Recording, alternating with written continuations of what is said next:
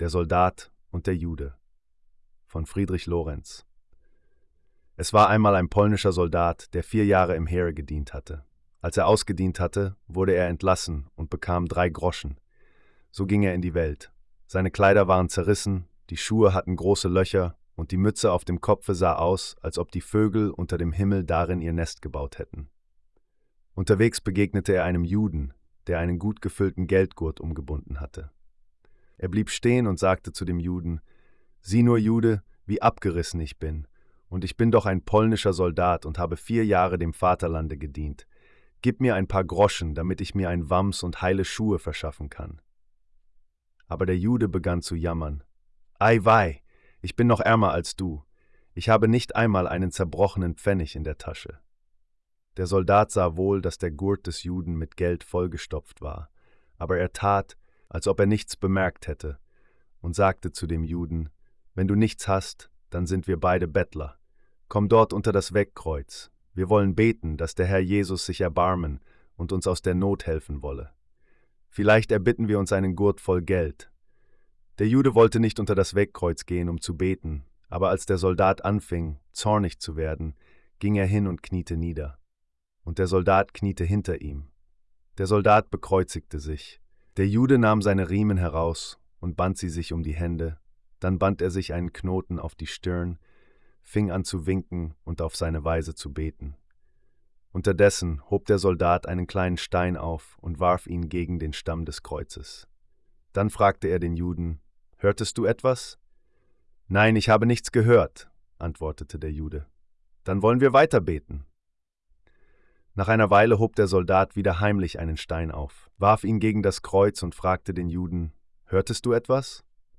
Nein, ich habe nichts gehört, antwortete der Jude. So beteten sie noch ein Weilchen, dann warf der Soldat zum dritten Male ein Steinchen gegen den Stamm des Kreuzes und fragte den Juden, Hast du etwas gehört, Jude? Der Jude hatte auch diesmal nichts gehört. Doch der Soldat stand auf und sagte, Aber ich habe wohl gehört, dass uns ein Zeichen gegeben wurde. Steh auf, der liebe Gott hat dich erhört und dir einen ganzen Gurt voll Geld geschenkt. Komm jetzt, dort auf dem Stein wollen wir es uns teilen. Der Jude erschrak sehr, aber er konnte es nicht bestreiten, denn der Soldat sah, dass er einen Gurt voll Geld hatte, obgleich er früher behauptete, nichts zu haben. Gern oder ungern schüttete er den Gurt auf den Stein aus, und sie teilten sich das Geld. Dem Juden aber war es leid, dass er die Hälfte von seinem Geld hingeben musste, und er dachte hin und her, wie er wohl das Verlorene zurückbekommen könne.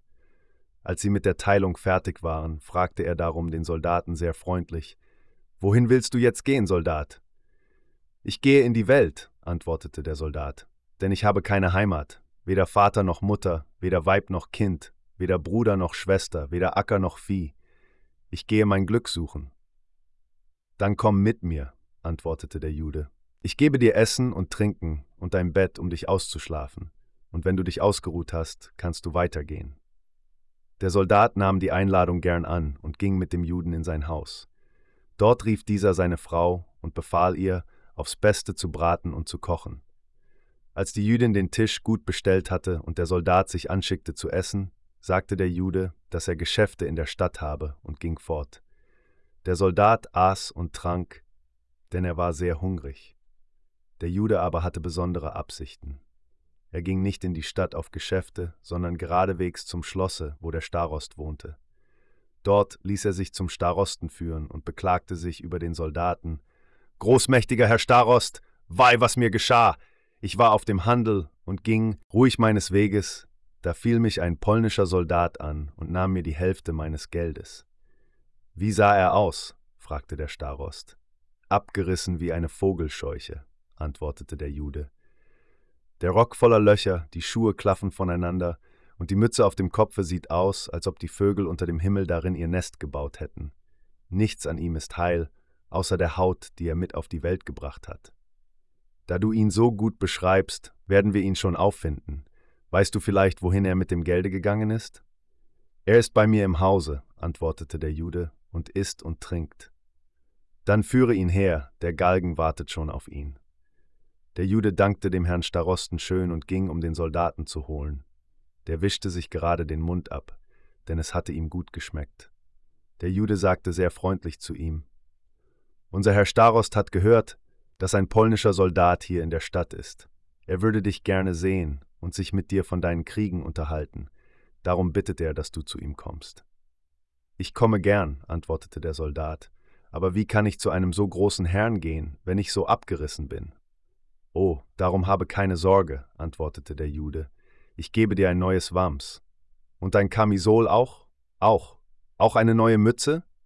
Auch eine Mütze gebe ich dir, sagte der Jude und holte ein neues Wams, Kamisol und Mütze aus dem Schrank. Als sich der Soldat die Sachen angezogen hatte, sah er aus wie ein Graf. Aber dann forderte er vom Juden neue Schuhe.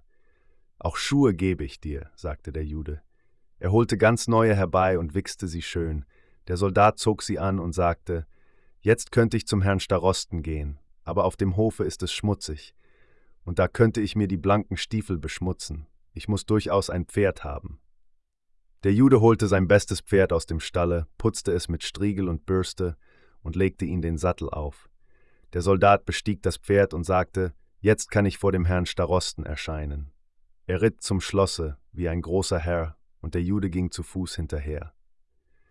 Der Starost stand gerade vor seinem Schlosse, als der Soldat angeritten kam. Dieser stieg ab und verbeugte sich höflich vor dem Starosten, und der dankte ihm. Aber der Jude zeigte mit dem Finger auf den Soldaten und sagte, Das ist er. Du bist wohl verrückt geworden, antwortete der Starost. Der Herr sollte dir das Geld genommen haben. Du sagtest doch, dass das ein abgerissener Landstreicher gewesen sei. Aber er ist es doch, rief der Jude. Ich selbst habe ihm ja den neuen Rock gegeben. Dem Juden ist es nicht richtig im Kopf, sagte jetzt der Soldat. Er ist fähig zu behaupten, dass auch Wams und Mütze und Schuhe, die ich an mir habe, ihm gehören. So wahr Gott im Himmel ist, schrie der Jude, das ist alles mein. Er wird sogar sagen, Herr Starost, dass das Pferd, auf dem ich reite, sein Eigentum sei. Ich schwöre, schrie der Jude, dass auch das Pferd mein ist.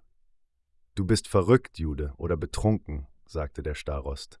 Zuerst behauptetest du, dass ein zerlumpter Kerl dich beraubt habe, und jetzt beschuldigst du diesen Herrn? Geh nach Hause und schlafe dich aus, und wenn du nochmal sagst, dass der Herr dir dein Geld nahm, dann wird es dir schlecht gehen. Reisen Sie mit Gott weiter, sagte er dann zum Soldaten, ging auf sein Schloss zurück und schloss hinter sich die Türe.